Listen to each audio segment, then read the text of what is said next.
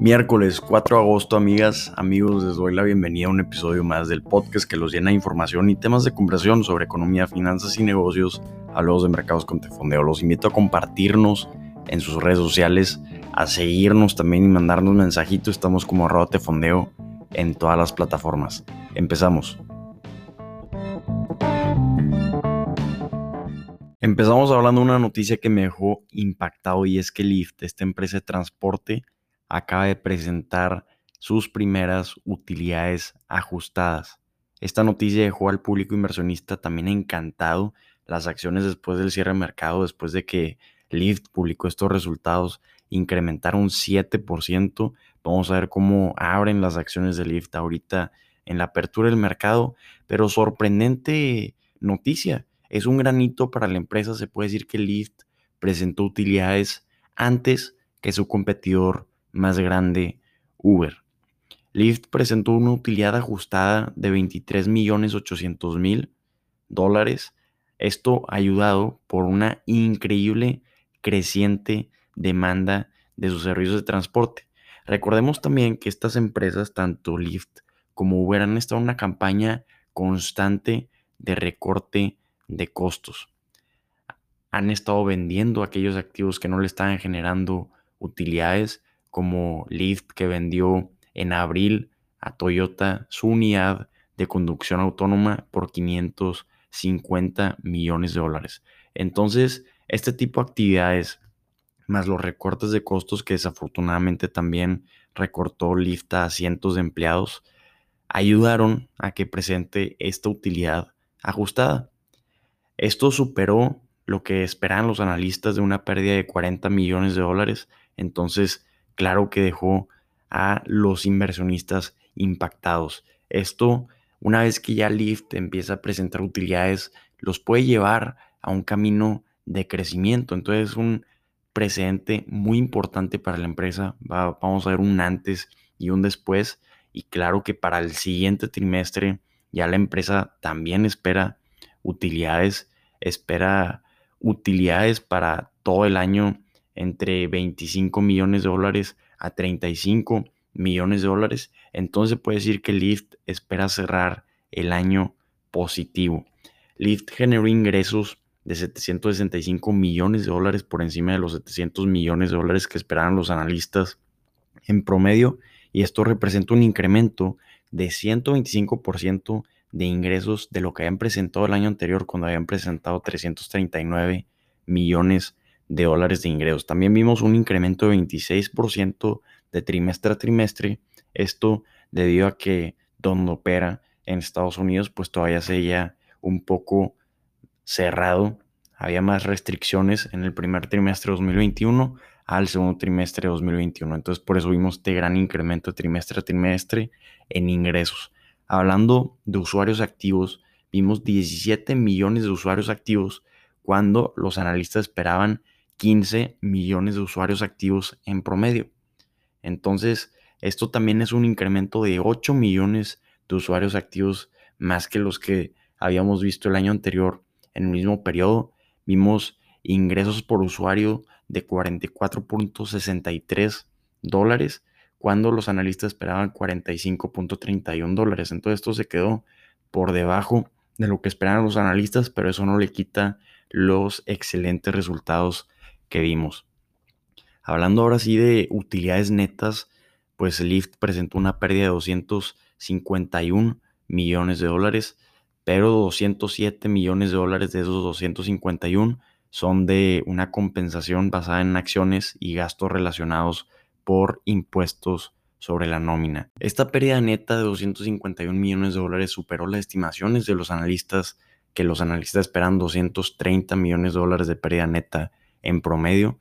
Vimos un gran incremento en costos de bonificaciones e incentivos a los conductores debido a que Lyft y también su competidor más grande, Uber, han estado batallando en conseguir conductores debido a que se bajaron mucho los incentivos y la demanda en las plataformas de transporte. Muchos conductores dejaron de trabajar en estas plataformas y ahora que ya estamos viendo un gran incremento en demanda, pues están batallando en traer a los conductores de regreso. Sin embargo, vimos cómo Lyft, a través de un incremento gigante en incentivos y en bonificaciones, pudo traer 50% más de conductores durante este segundo trimestre. Hay analistas que esperan que este monto, no se especificó, pero esperan que el monto para traer a nuevos conductores llegó hasta los 12 millones de dólares. Hablando de futuro de Lyft, vamos a ver a finales de este año un proyecto muy prometedor porque en julio Lyft había anunciado un acuerdo con Ford y Argo de inteligencia artificial para lanzar docenas de robotaxis en Miami y en Austin antes de fin de año. Es decir, esperan lanzar docenas de robotaxis para finales de este año en Austin y Miami y esperan durante los próximos años lanzar al menos mil robotaxis. Entonces, aunque Lyft se deshizo de su unidad de conducción autónoma, ya tiene un acuerdo para lanzar unos robotaxis que obviamente utilicen la tecnología de conducción autónoma. Entonces va a ser muy interesante ver. Vamos a ver qué le espera a Lyft, ya que ya se espera que presente utilidades para el final de 2021. Otra empresa que también publicó sus resultados trimestrales, Alibaba, sus acciones van cayendo alrededor de un 3% antes de la apertura del mercado y esto porque publicaron una caída en utilidades. Si bien publicaron un incremento en ingresos de 34%, sus utilidades cayeron un 5%. Alibaba presentó ingresos de 31.900 millones de dólares y una utilidad de 6.990 millones de dólares. Pero esto, como ya dijimos, es una caída de 5%. ¿Y por qué están incrementando tanto los ingresos pero cayendo las utilidades? Pues porque Alibaba se ha habido forzada a invertir fuertemente en mejorar su plataforma de comercio electrónico y también en invertir en nuevas empresas comerciantes y en incrementar el número de usuarios que tiene.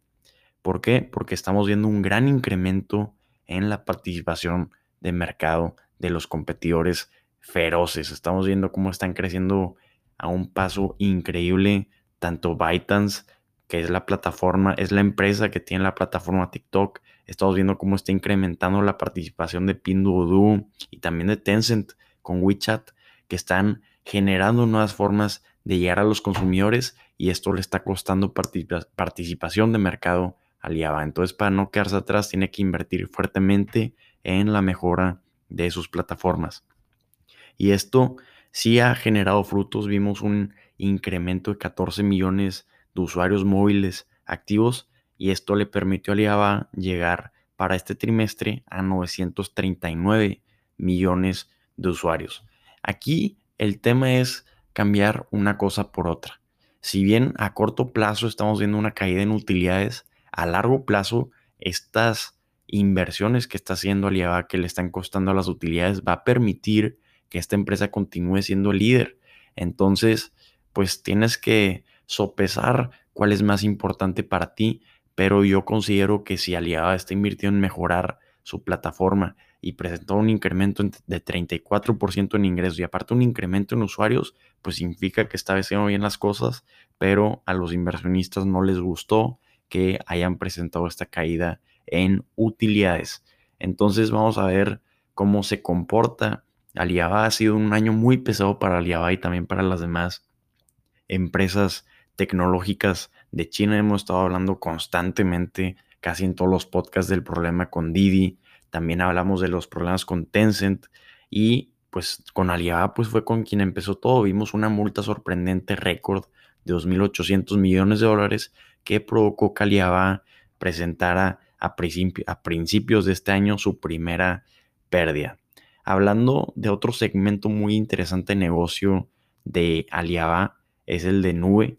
Vimos cómo incrementaron un 29% los ingresos los, en el segmento de computación en la nube, pero no hubo tanto crecimiento como esperan los analistas debido a que perdieron un cliente importante que según algunas fuentes este cliente importante que perdieron en su segmento de computación en la nube fue la empresa ByteDance. Entonces esto fue un golpazo para la división de nube que los inversionistas esperan o esperaban ver un gran incremento en la actividad de este segmento.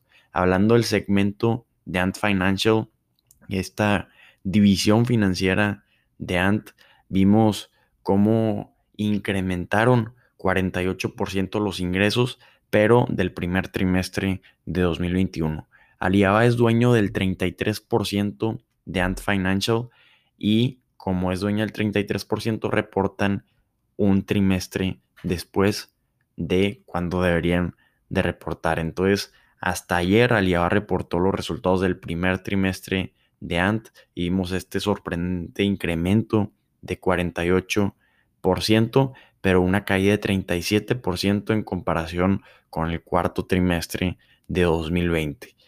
Lo que ha estado pasando con Ant, pues ya sabemos que le cancelaron su oferta pública inicial. Esto le costó muchísimo a Alibaba y también a Ant Financial. Tuvieron que reestructurar la empresa y esta va a tener que ser supervisada por el Banco Central, pero también le dieron luz verde de la regulación para desarrollar nuevas formas de financiar a los individuos, de dar préstamos al consumo. Entonces Alibaba se va a estar sumergiendo en este nuevo negocio de créditos al consumo, de servicios financieros y de procesamiento de pagos. Entonces va a ser muy interesante ver cómo incrementa la actividad de Ant Financial poco a poco. En otras noticias, PepsiCo anunció que va a reducir sus negocios en jugos. Puso en venta Tropicana, Naked y otras marcas de jugos a una firma de capital privado francesa por 3.300 millones de dólares. Esto a medida a que PepsiCo está deshaciendo aquellos negocios que no le está generando los márgenes que espera para poder enfocarse en aquellos que sí le generan márgenes que esperan el público inversionista y el mercado en general. Hemos estado viendo un negocio de jugos o de bebidas de frutas en declive en Estados Unidos el consumo de 2011 a 2020 de bebidas de frutas ha caído un 19%, pero si observamos con PepsiCo cómo se ha desempeñado este negocio, hemos visto que desde, 2011 a 2020 este negocio ha caído un 36%. Entonces, si bien el mercado se está desempeñando mal desde 2011, para PepsiCo está desempeñando peor que el mercado, entonces se debían de deshacer de estos negocios para poder entregar mejores resultados. Hemos estado viendo que también Coca-Cola ha estado haciendo lo mismo de, de, hacerse aquellas marcas que no le generan los márgenes que espera. Se, se, ha estado deshaciendo de marcas también de jugos desde el año pasado como Oduala, que hacía smoothies y jugos. La vendió también y hemos estado viendo cómo ha estado vendiendo otras. Entonces es similar a lo que estamos viendo con Lyft y con Uber, pero esto con empresas más consolidadas de deshacerse de los negocios que no le generan para poder enfocarse en aquello que sí les genera. ¿Ustedes qué opinan de esta estrategia? De hacerse de, una de las marcas, probablemente la marca más famosa de jugos de naranja que es Tropicana en Estados Unidos, para poder entregar mejores márgenes en otras cosas. Coca-Cola y PepsiCo ahora se quieren enfocar en otro tipo de bebidas como agua embotellada, como sodas de dieta y también seltzers entonces va a ser muy interesante esta transición en esta empresa de bebidas y alimentos.